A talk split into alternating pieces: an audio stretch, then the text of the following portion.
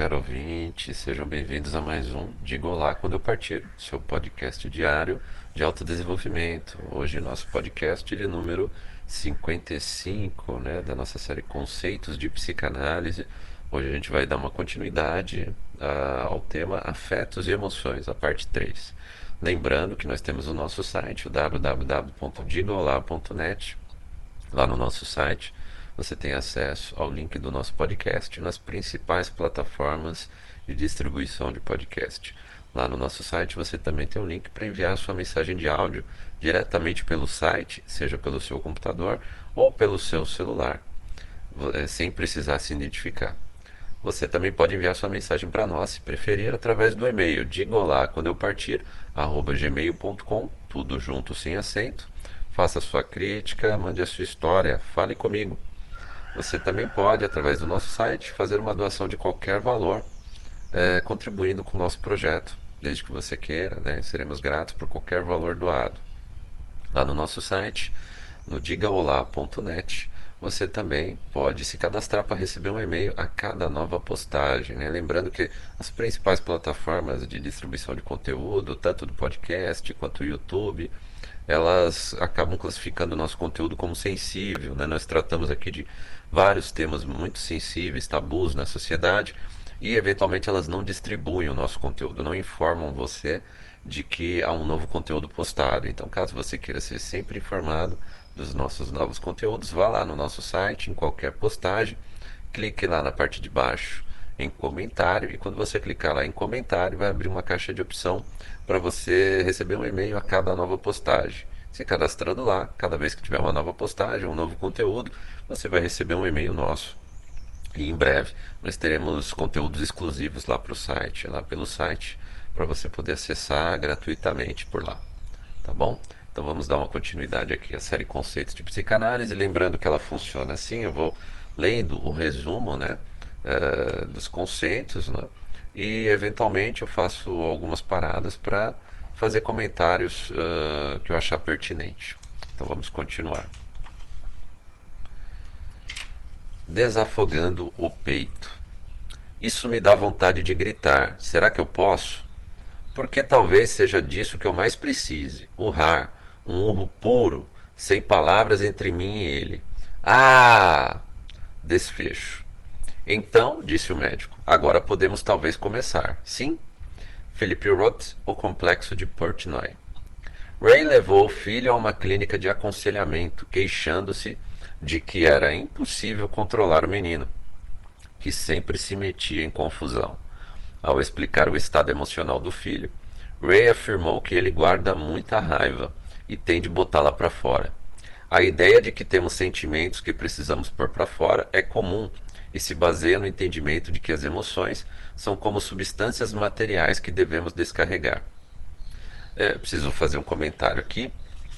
Uh, essa história de que a gente precisa botar para fora o sentimento, ela está muito ligada à, àquela visão é, infantilizada, infantil, que a psicanálise desvendou né, a existência, de que é, uh, essas emoções que a gente vê como ruins, esses conteúdos inconscientes que a gente sente que são ruins, a gente quer botar para fora porque a gente entende, o ego, o nosso ego entende que aquilo não faz parte de nós, que nós somos puros e aquele conteúdo é ruim, é sujo. Então nós devemos botar para fora como defecar esse conteúdo, né? Isso aí está ligado a, a um dos instintos mais primitivos nossos, né? a nossa visão mais primitiva de visão da vida, que é defecar, né? o prazer de colocar para fora aquilo que a gente entende que é sujo, que é impuro, que não faz parte de nós. E isso é, é algo infantil que não nos faz des nos desenvolver.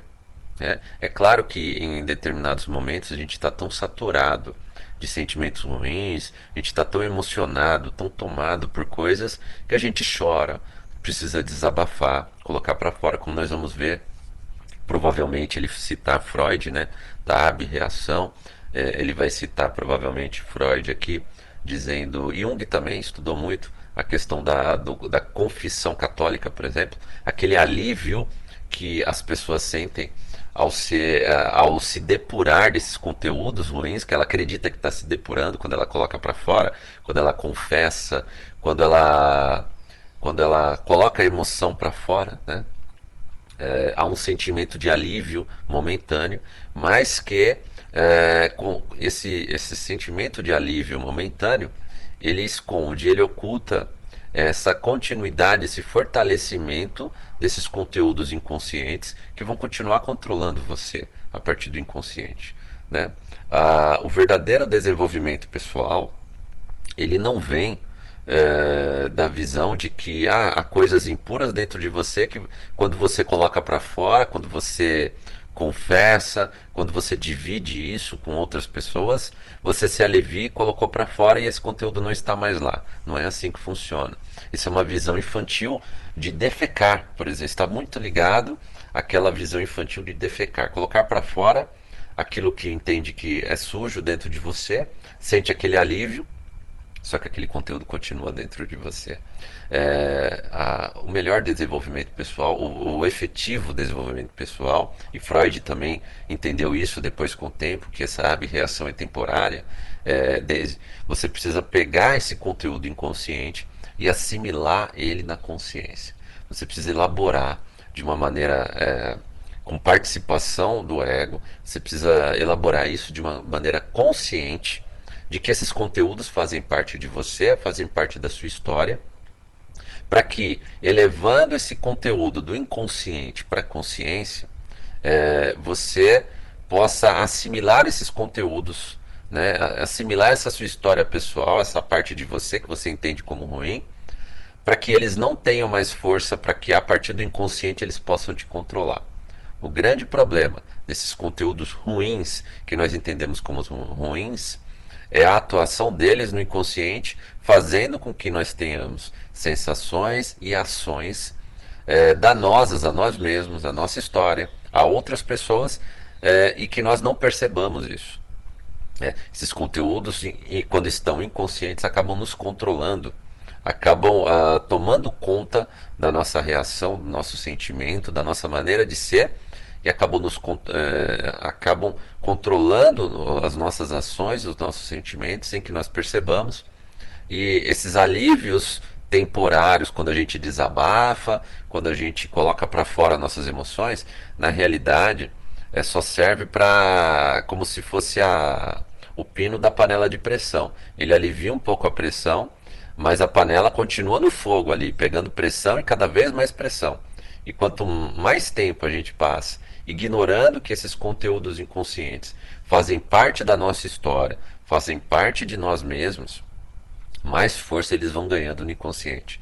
É, isso é próximo do conceito junguiano de sombra, né? E Freud mesmo elaborou muito bem esses conceitos, né? É, e é por essa razão que essas terapias leves, né? Eu, é, eu lembro quando eu estudei análise transacional e depois fui estudando os, as psicologias do inconsciente, né? Ah, e fiz graduação em psicologia, ah, eu lembro que a gente estudou que há dois tipos básicos, dá para separar as psicologias em dois tipos: a psicologia leve e as psicologias profundas. As psicologias leves são aquelas que promovem esse alívio, só que os conteúdos inconscientes estão lá. Eu, eu incluiria aí as, as cognitivo-comportamentais e a neurolinguística, por exemplo. Sabe essas eh, terapias New Wave que querem te aliviar, te dar. Eu falei muito disso nesse podcast ontem, né? Aquelas, aquelas pessoas que dão aqueles conselhos, né? deixa isso pra lá, né? É, relaxa um pouco, né? Se desarma um pouco, né? E, e, e, as pessoas na realidade não querem lidar com esses conteúdos ruins do inconsciente. Elas não querem lidar com as coisas ruins de, da sua própria história pessoal, né? Elas querem só aliviar, a maioria. A maioria só vai lidar com esse conteúdo superficial das psicologias é, leves.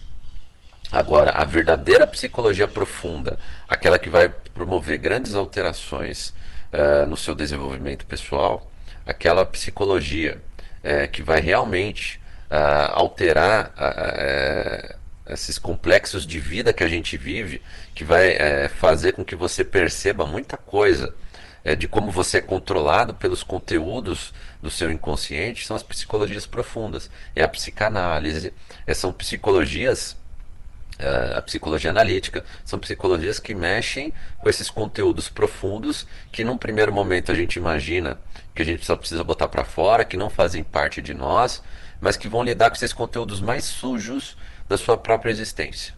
Né? Vão, é, vão te fazer sofrer, vão trazer angústia ao você lidar com esses conteúdos. Não é uma coisa fácil, não é uma coisa que a maioria das pessoas está preparada, mas é uma psicologia que, pro, que promove o verdadeiro desenvolvimento. É, é a única psicologia, é, é, a única parte da psicologia, vamos dizer assim, porque tem vários ramos, né? Psicologia analítica, psicanálise. São várias psicologias que vão promover uh, um, um fluxo de energia para que você possa ter a sublimação, ou seja, vão liberar energias que você gastava com coisas inúteis, que a maioria das pessoas faz, com brigas, com rancor, com medo, com vergonha, né? Vai liberar essa energia para que você possa utilizá-la no seu desenvolvimento, em cultura, é... mas ao mesmo tempo vai tirar um pouco daquela luminosidade, como Jung falava, vai tirar um pouco daquela luz, aquele brilho, aquela cor que você via em coisas é... que na realidade estavam muito ligadas a conteúdos inconscientes. Né? Então, tem, é, ao mesmo tempo, por isso que falam que as pessoas que é, fazem muito tempo de psicanálise, né, ou lidam muito com essas psicologias profundas, acaba tendo uh, um pouco de é, angústia com relação ao mundo, uma angústia existencial, né, se tornam não depressivas, mas um pouco melancólicas, né? Isso sim, isso é natural, porque a gente começa a perceber que a grande maioria das pessoas acaba gastando muito tempo da sua vida em coisas inúteis acaba girando muito tempo, é, procurando morder o próprio rabo. É isso que a gente faz muito, muito tempo né, da nossa vida. Querendo mudar o mundo em coisas que o mundo não vai mudar. Querendo mudar o outro ao invés de tentar mudar a si próprio, mudar a sua própria visão de vida, né, mudar a si próprio, melhorando a si próprio. Então, esse é o grande problema é, do mundo que a gente foi levado até, por exemplo, na, a confissão cristã, a confissão católica, né? Na realidade é para promover um alívio imediato, né? Mas não para promover a verdadeira mudança, porque o, o pecador, ao confessar, está limpo de novo para cometer novos pecados. E aí ele mudou? Será que ele entendeu a essência dele de pecador? É, eu não estou colocando a culpa na religião católica. Não. Eu estou mudando a, eu estou colocando a culpa na inocência das pessoas de achar que simplesmente ela ir lá e confessar os seus pecados e só torna pura para pecar de novo e depois de novo ela pede perdão e peca de novo, de novo ela pede perdão e peca de novo. Mas espera aí, tá adiantando alguma coisa, né? Tá tirando o, é, aquele pino da panela de pressão, né? Você tira um pouco a pressão, a panela não explode, mas continua pegando pressão lá. Será que não chegou a hora da gente desligar o fogo dessa panela, tirar a pressão toda dela e usar essa energia para outra coisa mais positiva, em vez de a gente ficar correndo atrás do nosso próprio rabo. Né? Então, uh, o ideal das psicologias profundas, que a maioria das pessoas não está preparada para lidar, as pessoas não têm estômago para lidar com os conteúdos inconscientes de dentro dela mesma, muitas pessoas não estão preparadas para viver com a angústia de saber que muito do ruim que ela enxerga nos outros, muito do lixo, daquela merda que ela quer defecar, faz parte dela mesma.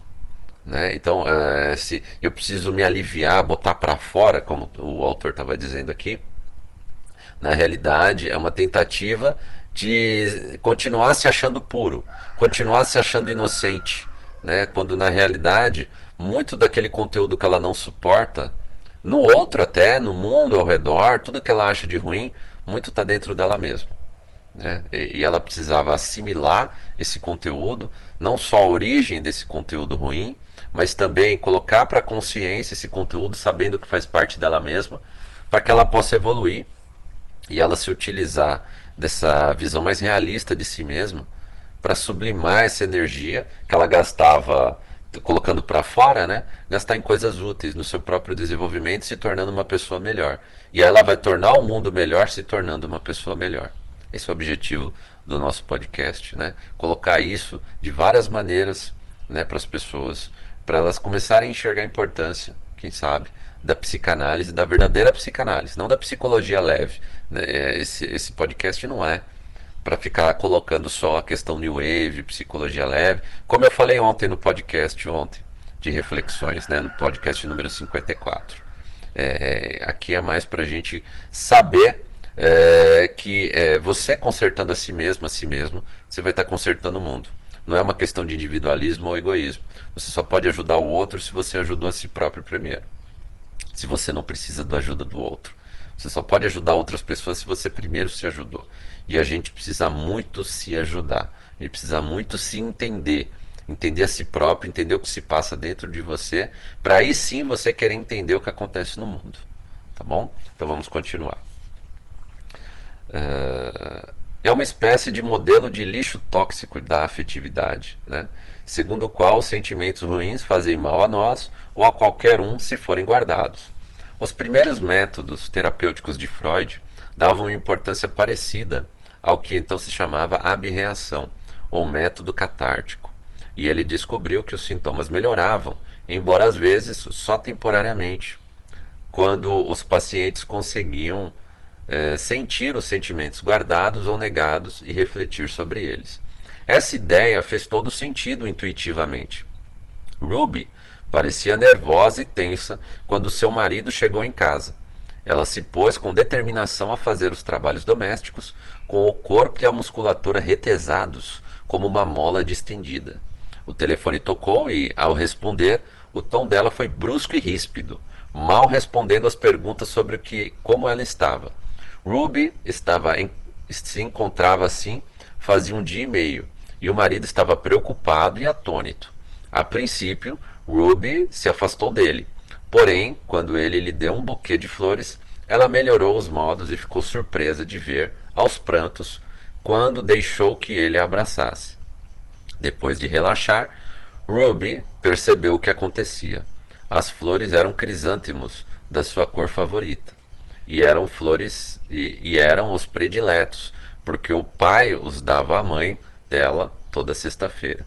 Ao ver as flores, ela sentiu uma saudade avassaladora do pai e se lembrou de que se aproximava o aniversário da morte dele.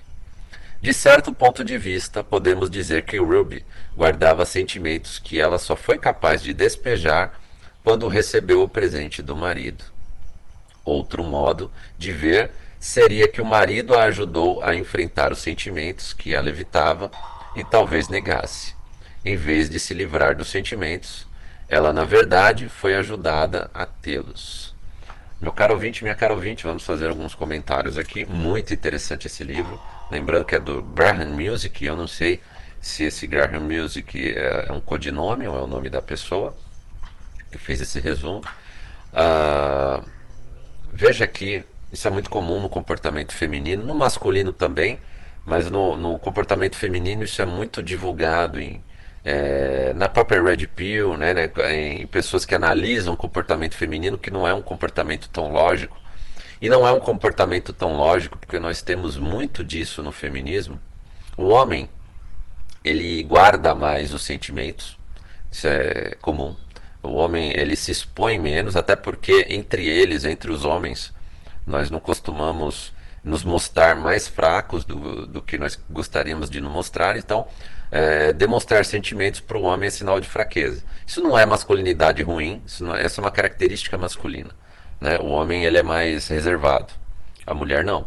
A mulher ela costuma dividir com as amigas as suas emoções. É, e aí entra é, em ação esse mecanismo que a gente falou de alívio temporário.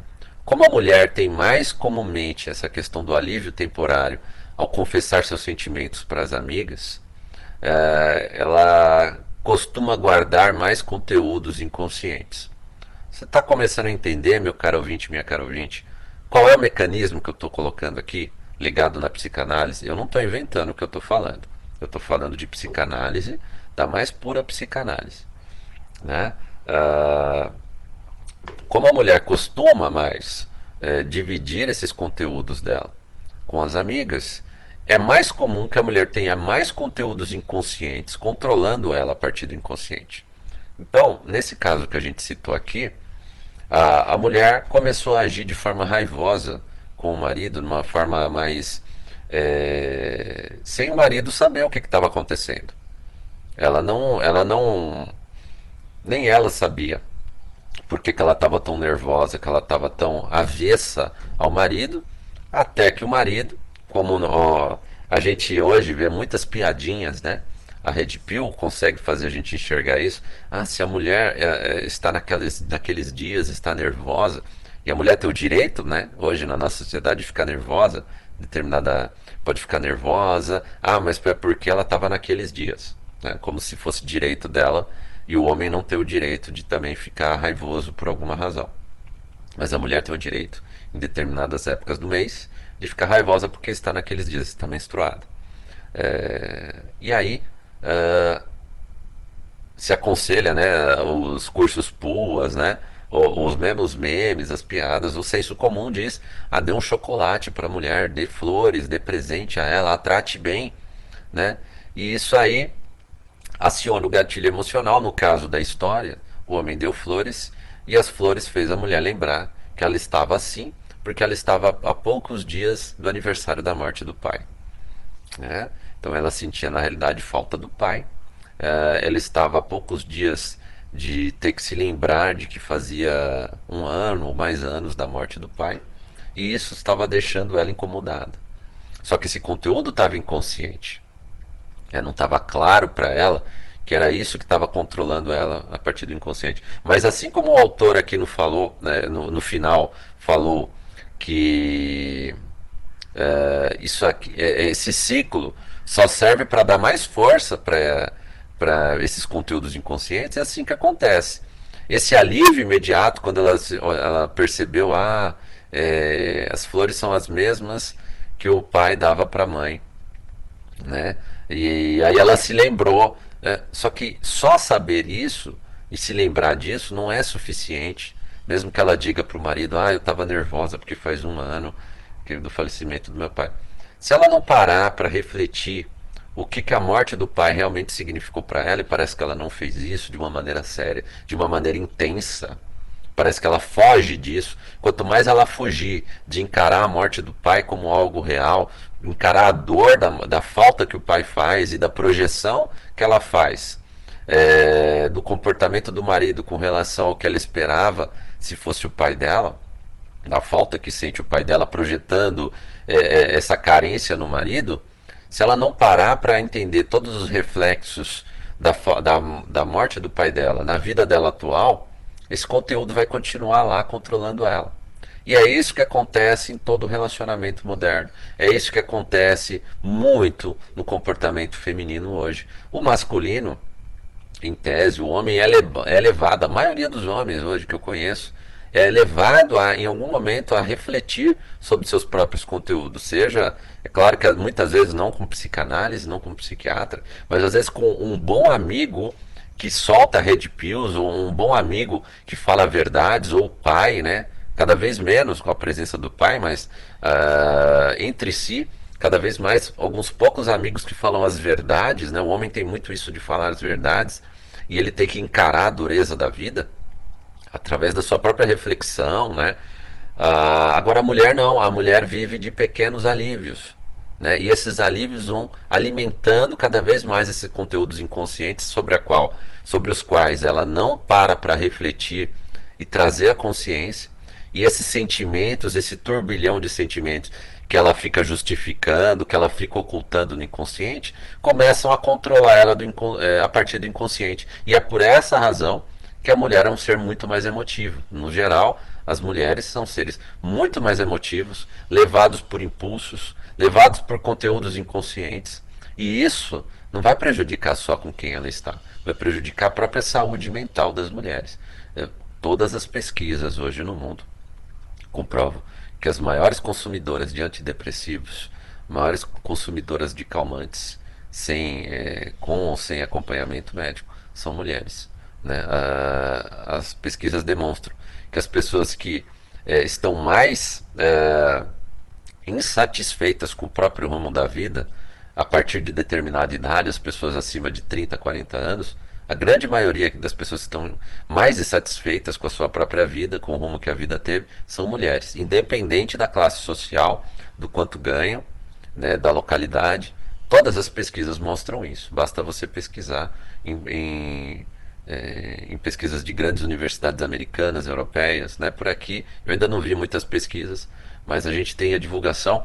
Ah, caso você queira ver várias dessas pesquisas, eu recomendo o canal Casamento de Verdade, do mestre Alfredo né? E recomendo o canal do Igor Pereira também, é, os, ambos no YouTube. É, ambos eles divulgam diariamente várias pesquisas que saem na Europa, Estados Unidos, mostrando isso. Essa insatisfação feminina com a própria vida, apesar de é, muitas vezes não estar ligada à, à falta financeira, né? Ela tem, as mulheres hoje têm todo um suporte que o homem não tem na sociedade moderna, na sociedade ocidental. No entanto, elas são as mais insatisfeitas. Isso está muito ligado a, a, essa ocultação dos conteúdos inconscientes, esses alívios aparentes que ela tem, a mulher tem em grupos de WhatsApp, em grupos de, de redes sociais, né? em grupos de amigas, até pessoalmente, em que elas uh, dividem essa, essas suas emoções de uma maneira superficial e os conteúdos inconscientes vão lá ganhando vida, ganhando força lá, e ela não resolve os verdadeiros problemas emocionais que ela deveria sentar para resolver. Por exemplo, a carência de uma figura masculina, que é algo é uma das coisas principais hoje que você vê mal resolvido na mulher moderna, empoderada, né? eu falo entre aspas empoderada e falo entre aspas moderna, que aquela mulher que se diz independente de qualquer homem, mas você sente que quanto mais ela fica precisa, quanto mais ela sente a necessidade de ficar repetindo, eu sou empoderada, não preciso de um homem, mais você sente e sabe que é exatamente o contrário do que ela está dizendo. A mulher moderna, ela contradiz a si própria no seu comportamento. É por isso que uma das uh, recomendações máximas da Red Pill, uma das recomendações máximas da filosofia mital é não Preste atenção no que a mulher fala, preste atenção no que ela faz. Isso é uma regra básica da filosofia mital. Preste atenção no que ela faz e não no que ela fala. Porque muitas vezes ela fica repetindo várias coisas iguais, exatamente contrárias ao que ela está sentindo. Como se ela mesma tentasse convencer daquilo que ela fica repetindo. Exatamente essa a intenção. E isso ocorre porque ela tem esses alívios imediatos, né, esses alívios temporários, esse pino da panela de pressão que é levantado para aliviar a pressão da panela, só que os verdadeiros conteúdos inconscientes ela não trata, ela não lida com esses conteúdos, assim como a gente viu nesse caso aqui. Vamos continuar vendo, desculpe aí a grande interrupção, mas esse é o objetivo desses resumos e do nosso da nossa série Conceitos de Psicanálise, né? Eu fazer comentários ligando com comportamentos que eu acompanho, né, é, ligados ao resumo da teoria. Então vamos continuar. É... Existem muitas modalidades de terapia, do grito primal aos grupos de encontro, que enfatizam a necessidade de manifestar os sentimentos e é a expressão da afetividade e ajuda às pessoas para que entrem em contato com os seus sentimentos, que são consideradas terapêuticas. Hoje, a maioria dos psicanalistas aborda essa questão de uma perspectiva ligeiramente diferente, olha lá, meu caro ouvinte, e acha que o fundamental é a capacidade de compreender as emoções. Vamos focar aqui, devia estar em negrito no resumo é fundamental hoje não é colocar as emoções para fora. De nada adianta você ficar despejando, meu caro ouvinte, minha cara ouvinte, ficar despejando, eu estou sentindo isso, né? É, ADR, né? Vamos falar da DR nos relacionamentos. A mulher chegar pro marido e despejar aquele monte de emoções, né? Porque eu sinto falta disso, eu sinto falta daquilo, né? Agora, por que que você sente falta daquilo, né? Por quê? Por que essa carência? Por que essa necessidade? Né? Não basta você chegar e ficar despejando um monte de emoção, um monte de sentimento no outro. Não é isso que vai te aliviar. Né?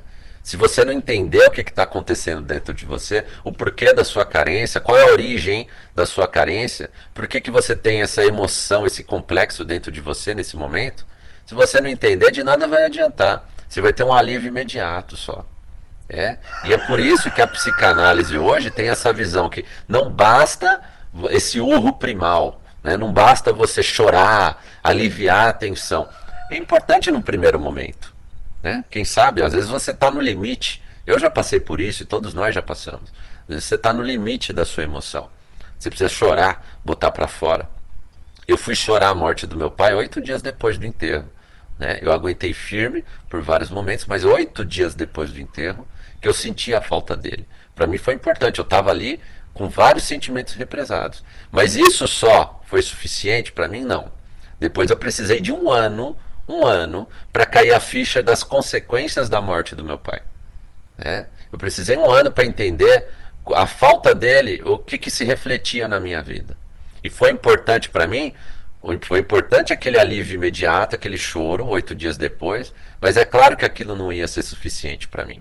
Eu precisei de um ano para elaborar a, a, a, importância que meu pai teve em toda a minha vida e a importância da falta dele a partir daquele momento. O que, que, o que, que me faria andar sozinho a partir daquele momento. E ali começou a minha independência emocional do resto do lixo da minha família. Uma das poucas pessoas que se salvavam na minha família era meu pai.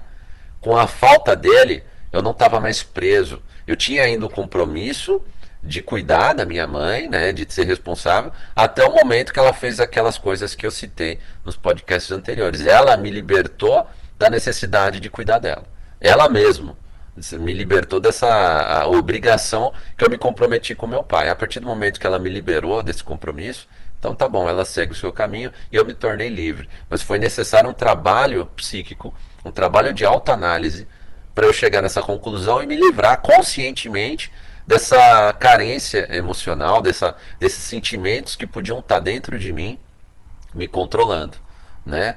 tem influência ainda esses sentimentos? Eu os sinto, sim. Esses sentimentos não deixaram de existir. E é isso que quem é, faz uma psicanálise, faz terapia profunda, né? Eu estou falando aqui das psicologias profundas. É isso que a pessoa precisa entender. Ela não vai se livrar dos sentimentos ruins. Não. O que ela vai fazer é assimilar esses sentimentos ruins, ela vai assimilar o que aconteceu para que esses sentimentos ruins de dentro dela esses sentimentos intensos, não fiquem a controlando de dentro. É, eles não vão deixar de existir. Tudo aquilo que você sentiu vai continuar lá e vai continuar latente. Você não vai esconder isso de você, mas eles vão ter menos força para te controlar. É isso que as pessoas precisam entender a importância da psicanálise e que ela não é um remédio doce como todo mundo, como muita gente imagina, que você vai lá no terapeuta, desabafa e pronto, está tudo resolvido. Não. Isso é uma coisa que demanda um esforço de toda a sua vida para que você é, seja mais livre para usar muito da energia que você ia gastar correndo atrás do próprio rabo tentando resolver coisas que não são problemas que você mesmo cria para você, você vai poder usar essa energia para seu autodesenvolvimento, para ser uma pessoa melhor para você e para os outros que estão à sua volta. Né? Uh, às vezes precisamos de ajuda para assimilar e tolerar experiências emocionais, algo que a mãe sempre faz com o filho, ou que um amigo, o cônjuge ou o terapeuta fazem com um adulto. A importância de expressar os sentimentos não está só em botá-los para fora, mas em mostrá-los a alguém. Quando desafogamos o peito, os sentimentos não saem para o vazio. É de grande ajuda ter alguém, ou uma parte do próprio eu, que dê atenção ao estado emocional da pessoa e contribua para superá-lo. Em outro exemplo, a menina Jéssica começou a arrebentar tudo no seu quarto. A mãe lhe disse: eu entendo, você está muito, muito irritada porque não gosta que o papai saia na hora do chá. Não parece certo. Nisso, a criança se acalmou e conseguiu conversar sobre a raiva, a irritação e também a tristeza que sentia.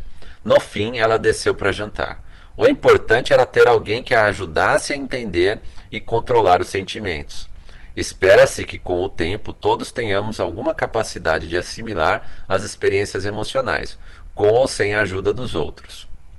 é importante, nesse exemplo aqui, a gente identificar que isso aqui era uma criança. Muitas vezes a criança tenta lidar de maneira emocional né, com as coisas e a gente precisa mostrar que a gente entende o sentimento, mas que ela tem que enfrentar esse sentimento. Isso é a importância desse exemplo que foi dado. Agora, não, se, não devemos normalizar isso com referência a pessoas adultas. Né? Então, quando hoje a sociedade moderna diz que a sua namorada, sua esposa, tá de birra, né? tá nervosinha, quer fazer uma DR, quer criar um problema, quer fazer um cheat test, como eu vivi vários na minha vida, nos relacionamentos que eu vivi, é, não é o correto você achar isso normal e sentar com ela e dizer, olha, eu entendo que você está assim por conta disso, disso, disso, né? Por mais que muitos terapeutas, principalmente feministas e feministas, vão dizer que nós devemos atuar assim, mas assim a gente atua com criança.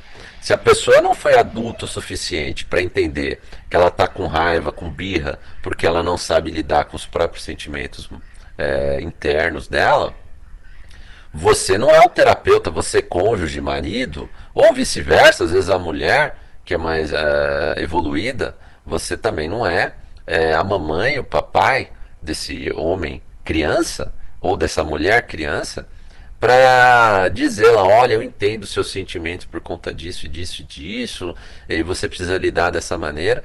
E, e por exemplo, participar de uma DR, é, é, você aguentar a pessoa falar, despejar todo aquele monte de problemas dela ou dele, né? Para você falar que tolera, que aguenta, várias vezes e, e, ela continua repetindo esse comportamento anos a fio. Você não é obrigado a ser terapeuta, papai e mamãe do seu esposo, da sua esposa, do seu marido, da sua esposa, do seu namorado, da sua namorada, né?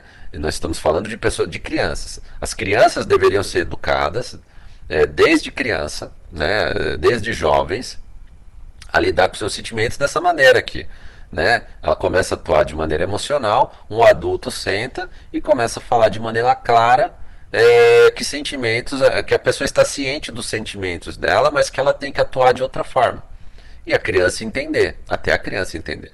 Agora, uma pessoa adulta, né, ela tem que entender por si própria, ou pagar um terapeuta para isso. Não é justo que você, empregador, você, empregadora, você, marido, você, mulher, esposa, né, você, namorado ou namorada, você tenha que fazer o papel de terapeuta da outra pessoa.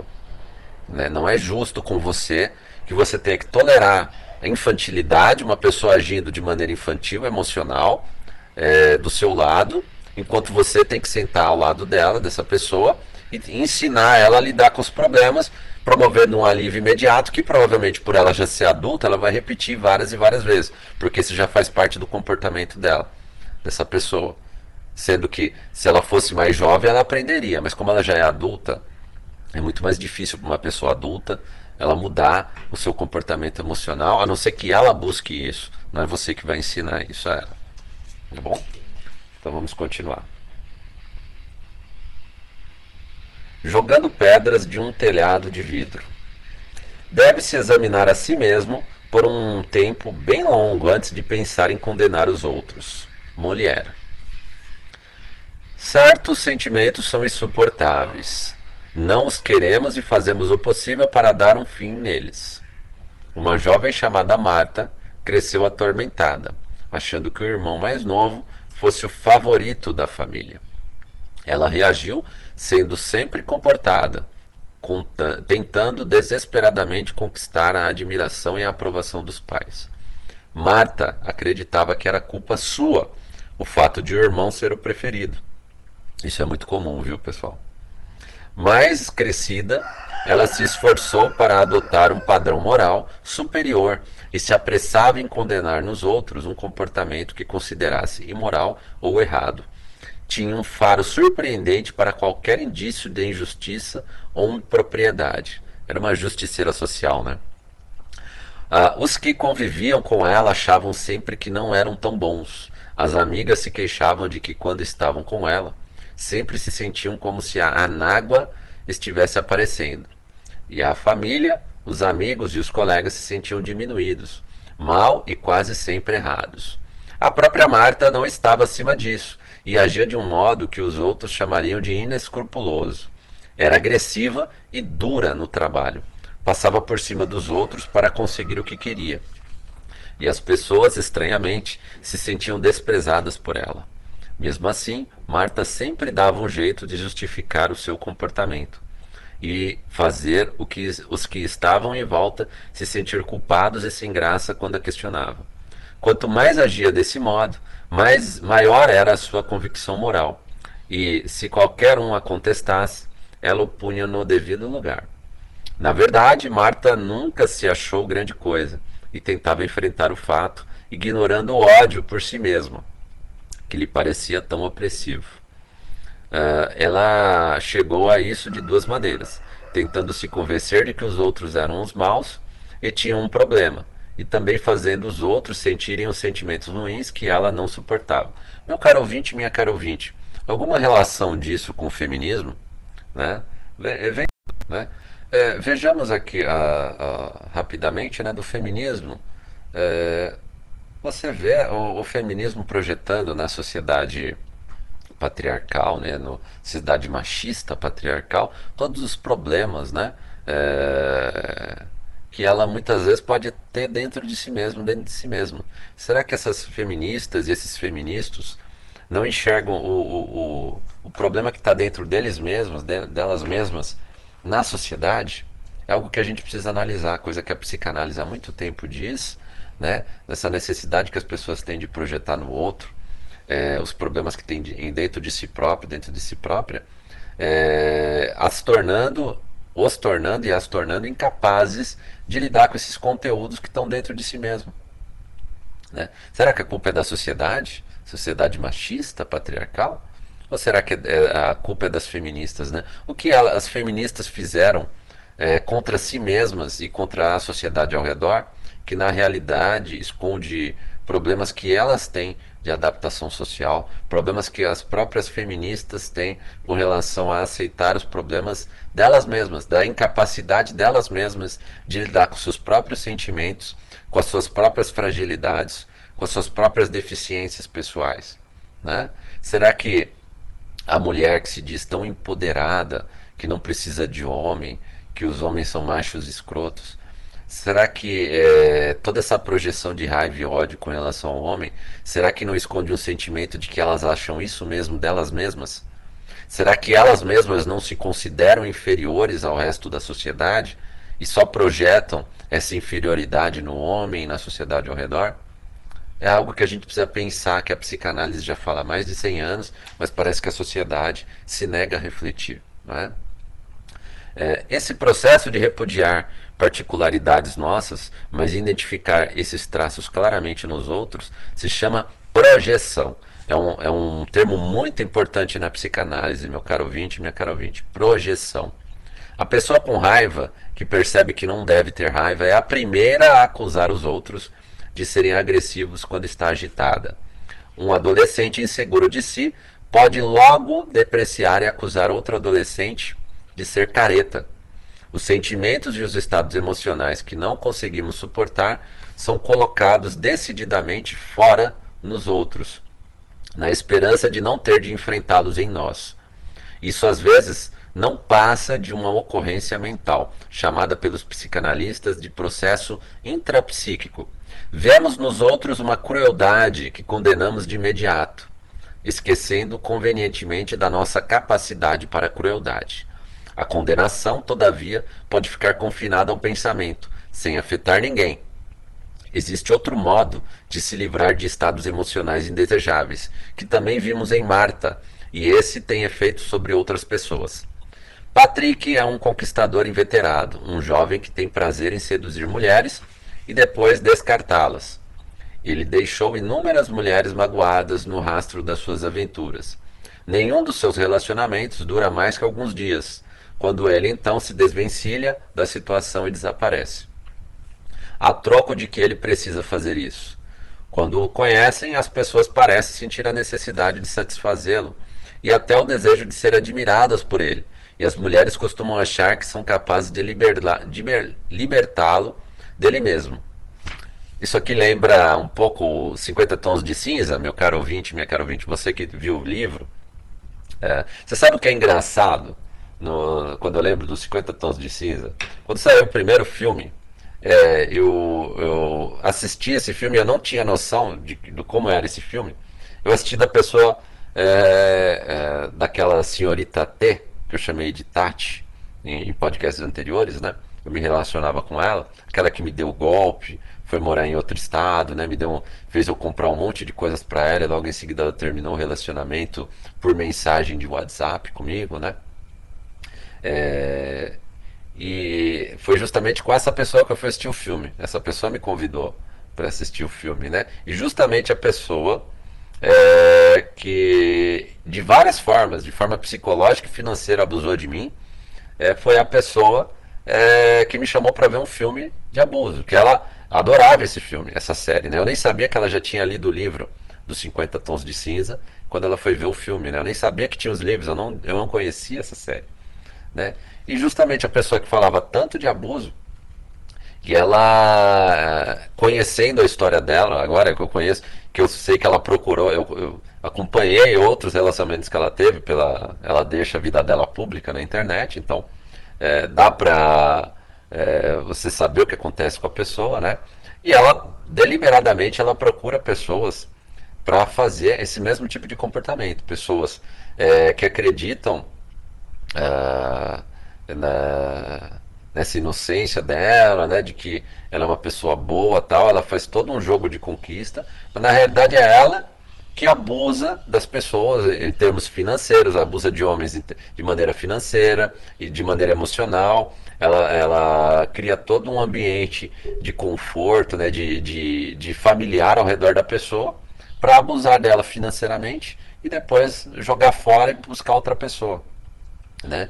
E, e ela tem toda essa ilusão de procurar um, um alfa, né, para uma pessoa ruim, para melhorar, e na realidade é ela que é a abusadora. É, ela tem toda uma questão de, de ela achar as outras pessoas abusadoras, né? Você vê é, a, aquela mulher, tem homens também, mas é, você vê muito mais em mulher é, quando fala dos relacionamentos anteriores, que ela fala que o namorado X foi abusador, o namorado Y, é, y a tratou mal, o outro namorado também a tratou mal. Quando você vê a pessoa falar tão mal de todos os relacionamentos que a pessoa teve, desconfie que é essa pessoa que, que, que é o problema. Não são os namorados dela. Né? Não são as pessoas com as quais ela namorou que ela tem o dedo podre. Sabe aquela pessoa que diz que tem o dedo podre? Não é a pessoa que tem o dedo podre, é ela que é o dedo podre. Né? É ela que é a pessoa podre da relação. Né? Então desconfio muito quando a pessoa. Fala, todo mundo ao redor dela é a pessoa errada. Desconfie disso. Muitas vezes é a pessoa que é a pessoa podre. Né? A psicanálise pode tentar encontrar um sentido no comportamento aparentemente compulsivo de Patrick, em certa medida. Ele acredita de fato que procura um relacionamento duradouro e se sente infeliz com os fracassos seguidos. Mas quando analisamos mais de perto outra história, apare... outra história aparece. Patrick teve uma vida difícil. Sua mãe era viciada em heroína e ele ficou sob a responsabilidade da assistência social a partir dos três anos de idade. Viveu com várias famílias em orfanatos até a adolescência, quando se estabeleceu com uma família que nunca o adotou. Obviamente, ele não começou bem a vida e sua necessidade de intimidade e proximidade nunca foi satisfeita. Quando bebê, ele vislumbrou uma proximidade genuína com a mãe, mas esta, infelizmente, nunca conseguiu mantê-la. Portanto, ele viveu a promessa tentadora de ter um laço afetivo, embora intenso demais, que nunca se concretizou. Não é coincidência que as primeiras experiências, tanto a da esperança de uma proximidade afetiva confiável, quanto o fim dela, sejam a experiência a que ele submete as vítimas. O sentimento insuportável é descarregado nos outros, de modo que as jovens que se aproximam por ele, se apaixonam por ele, sofrem os estados emocionais que ele não suportaria. Essas formas de relação podem se tornar arraigadas e ter consequências secundárias. Patrick aprendeu a gostar do poder que as conquistas lhe davam. Lembra o que eu falei ontem, meu caro ouvinte, minha caro ouvinte? Relações de poder são uma coisa, relações de amor são outras. Onde tem necessidade de controle e poder, não tem amor, e vice-versa. Onde tem amor, não tem necessidade de controle e de poder. Coloque isso na sua cabeça. Se você tem uma relação com uma pessoa que precisa te controlar, isso não é amor. Isso é necessidade de poder.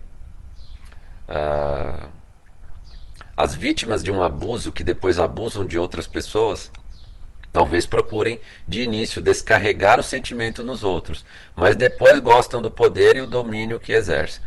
É por isso, meu caro ouvinte, minha cara ouvinte, que pessoas, especialmente mulheres, que no começo da vida passam pelo carrossel, ou seja, tem uma série de relacionamentos e acabam, é claro, sempre, quando elas têm muitos relacionamentos, acabam passando pela mão de uma pessoa que vai abusar delas, vai abusar sentimentalmente, fisicamente, sexualmente delas essas mulheres, especificamente mulheres, mas homens também, mas muito mais mulheres, elas vão é, internalizar essa questão de dar, descontar isso nos homens, como é o caso dessa Tati que eu citei, né? É, essa que eu dei o nome de Tati, da qual eu me relacionei. Ela provavelmente foi abusada por alguns namorados que teve, dos vários que ela teve né, na fase mais jovem dela. E aí ela passou a repetir esse comportamento para descontar essa raiva nos outros e começou a gostar desse descontar a raiva, de dar o troco nos outros homens. E é isso que está acontecendo hoje. Quanto mais relacionamentos uma pessoa tem, sexual, relacionamento afetivo, quanto mais pessoas ela se relaciona é, emocionalmente, sexualmente, eventualmente ela se arrisca mais a ser abusada nesses relacionamentos mais tendente ela vai ser a se tornar um abusador, abusadora também. É por isso que os relacionamentos estão cada vez mais tóxicos. Pela grande quantidade de relacionamento que as pessoas estão tendo, elas se expondo a situações cada vez mais ruins e elas se tornam também abusadoras. A jovem Jéssica. Uh... Ah, tá. É comum livrar-se de sentimentos insuportáveis para fazer frente ao que seria impossível de outro modo. Esse processo às vezes é mais perceptível nas crianças. Ben, de 6 anos, foi provocado e xingado por um garoto na rua. Ele conteve a irritação, mas ao chegar em casa, provocou o irmão menor, que acabou sentindo o que Ben não queria sentir. Ben não conseguiu suportar o seu sentimento e descarregou no irmão. A jovem Jéssica foi à exposição da sua escola e uma colega muito aplicada menosprezou a ilustração dela sutilmente, mas com maldade. Jéssica foi embora sentindo-se embotada, sem criatividade. E não foi à toa que mais tarde, quando provocada, criticou sarcasticamente o gosto conservador dos pais, acusando-os de burgueses e sem imaginação. A psicanálise considera um indício de maturidade a capacidade de lidar com os próprios estados emocionais, em vez de transferi-los para os outros. Olha bem isso aqui, meu caro ouvinte, minha caro ouvinte. Você só pode ser considerado maduro emocionalmente se você consegue lidar com seus próprios sentimentos, sem necessidade de projetá-lo nos outros. Isso significa maturidade. Isso significa maturidade. Agora, quantas pessoas hoje você pode considerar maduras emocionalmente? Olhe o comportamento dos feministas, olhe o comportamento dos homens e das mulheres hoje em dia. Você consideraria que a maioria é maduro emocionalmente? A vida melhora muito para pessoas como Ben e Jéssica quando elas conseguem assumir a própria irritação e não descarregá-la nos outros. Um modelo psicanalítico comum é o das interações entre pais e filhos. Uma criança irritada pode tentar se livrar de um humor insuportável, chutando, gritando, chorando ou batendo a cabeça em algum lugar. Vários tipos de sentimento afloram no pai e na mãe que presenciam isso, e cabe a eles dar sentido a essas emoções. Não é fácil, no entanto, quando conseguem, os pais podem entender a atitude do filho, acalmá-lo e consolá-lo, tornando a situação, a situação suportável para ele ou superando-a inteiramente. Meu caro ouvinte, minha cara ouvinte, eu vou concluir por aqui, até porque meus, minhas aves aqui estão gritando aqui perto de mim, né? já está um som alto e já estamos nos aproximando de uma hora. Quero agradecer aí a sua paciência. Nós vamos ter um quarto capítulo, né? Está sendo muito interessante essa série, essa parte de afetos e emoções. Parabéns ao Graham Music que escreveu essa parte aqui. Uh, e a gente falou de conteúdos muito importantes hoje, né? De projeção é, dos sentimentos Isso é algo básico que a nossa sociedade moderna, em, com mais de 100 anos de psicanálise, não aprendeu. Seria algo que a gente precisava repetir várias e várias vezes para as pessoas entender que a pessoa não é madura até o momento que ela não consegue lidar, até o momento que ela aprenda a lidar com os próprios sentimentos sem projetar ele nos outros. Os grandes problemas da nossa sociedade moderna estão aí, inicialmente estão aí na incapacidade das pessoas de lidar com seus próprios sentimentos sem projetar ele nos outros, né? Que as feministas